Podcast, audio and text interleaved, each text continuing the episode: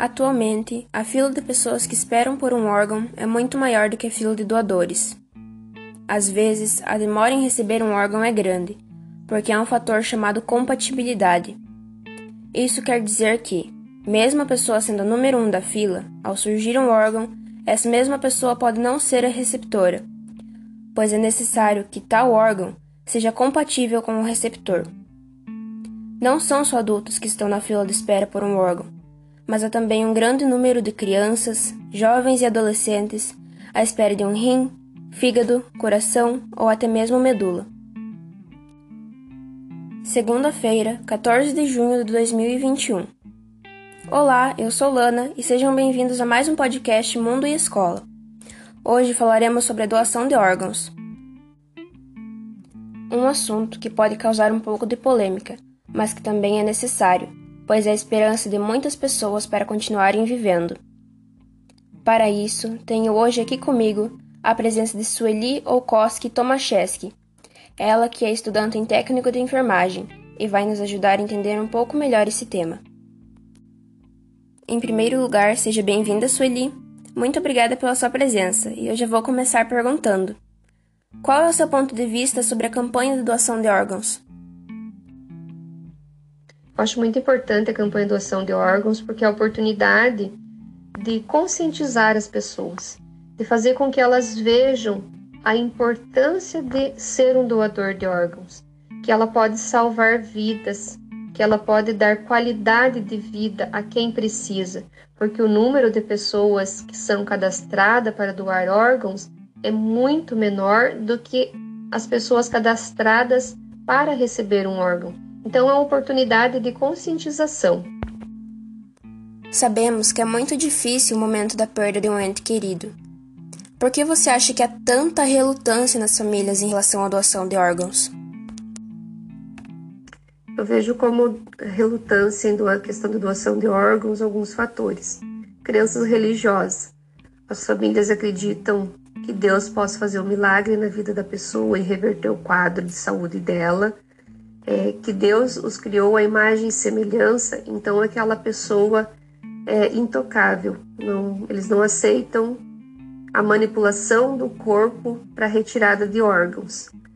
Outro fator é o medo e a insegurança pelo tráfico de órgãos. Eles acreditam que essa pessoa possa estar sendo induzida ou antecipada na morte para o tráfico de órgãos. O desejo em vida do familiar de não ser um doador, geralmente a família respeita e opta por não doar, mas a principal causa é a falta de conhecimento.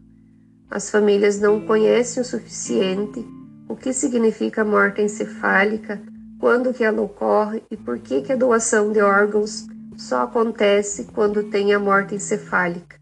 Eles não têm o conhecimento do quão importante é para aquele receptor o que, que ele precisa, qual momento da vida dele que ele precisa, qual é a condição de saúde, qual é a, a, mudança de vida, a qualidade de vida que essa pessoa vai ter a partir do momento que ela receber esse órgão. Então, a falta de conhecimento é a principal. Além da doação de órgãos pós-morte, também podemos doar nossa medula, que pode ser feita em vida. Quais procedimentos a serem tomados para tal ação, ou seja, ser um doador de medula? Para ser doador de medula óssea é um procedimento bem simples. Basta a pessoa ter idade de 18 a 55 anos, estar com um bom estado geral de saúde, comparecer em qualquer hemocentro do país portando documento DRG ou CPF. Nesse momento é realizado um cadastro chamado REDOME, que é o Registro Nacional de Doadores Voluntários de Medula Óssea. É necessário nesse momento também fazer a coleta de uma pequena amostra de sangue para realizar o teste chamado tipificação, que é fundamental para saber a compatibilidade do transplante com o receptor. É importante salientar que essa doação pode ser feita em vida também. Eu sou doadora de órgãos e medula óssea desde o ano de 2008 e desejo que ninguém precise, mas que se precisar eu possa ser compatível com o receptor. Desta forma, poder prolongar e dar qualidade de vida a essa pessoa. Seja um doador de órgãos e medula óssea. Doe vida. Sueli, você poderia nos deixar uma mensagem para aqueles que são ou não doadores e para seus familiares?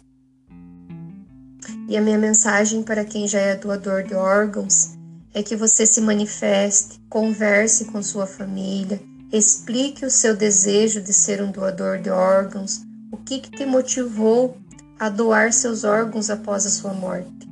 Porque no momento que a família for chamada para confirmação da sua morte encefálica, seja muito mais fácil para ela aceitar, é muito menos dolorido, porque eles vão saber que eles estão realizando um desejo seu, por mais que talvez de alguma forma eles não concordem, mas eles sabem que seria um desejo seu.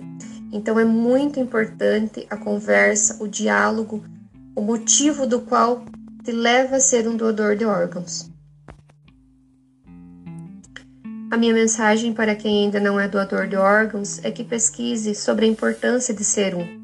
Se manifeste com sua família e pense que doar um órgão é salvar vidas e que você e seus familiares tenham a sorte de nunca precisar de um transplante. Mas e se você e algum de seus familiares precisar? Você se recusaria a receber o órgão de uma outra pessoa para que você tenha uma melhor qualidade de vida ou prolongar a sua vida? Então pense e dê de presente a vida. Faça diferença no mundo sendo um doador. Pense que alguém poderá voltar a respirar normalmente recebendo seu pulmão. Enxergar as cores e ver o rosto das pessoas com os seus olhos poder não se submeter mais a uma máquina de hemodiálise, recebendo o seu rim, sentir o coração bater em outro peito, saber que alguém poderá ter a sua estética recuperada com um pedacinho da sua pele, entre tantos outros benefícios que as pessoas poderão ter recebendo os seus órgãos. Fico grata pela sua disponibilidade em participar conosco e o espaço é seu caso queira dizer algo. Lana, eu que agradeço imensamente pela confiança, por você ter me escolhido para fazer parte do seu trabalho. Espero muito ter contribuído para que as pessoas possam ter conscientização sobre a importância de ser um doador de órgãos. Espero que todos tenham gostado. Eu vou ficando por aqui e até semana que vem com novos assuntos.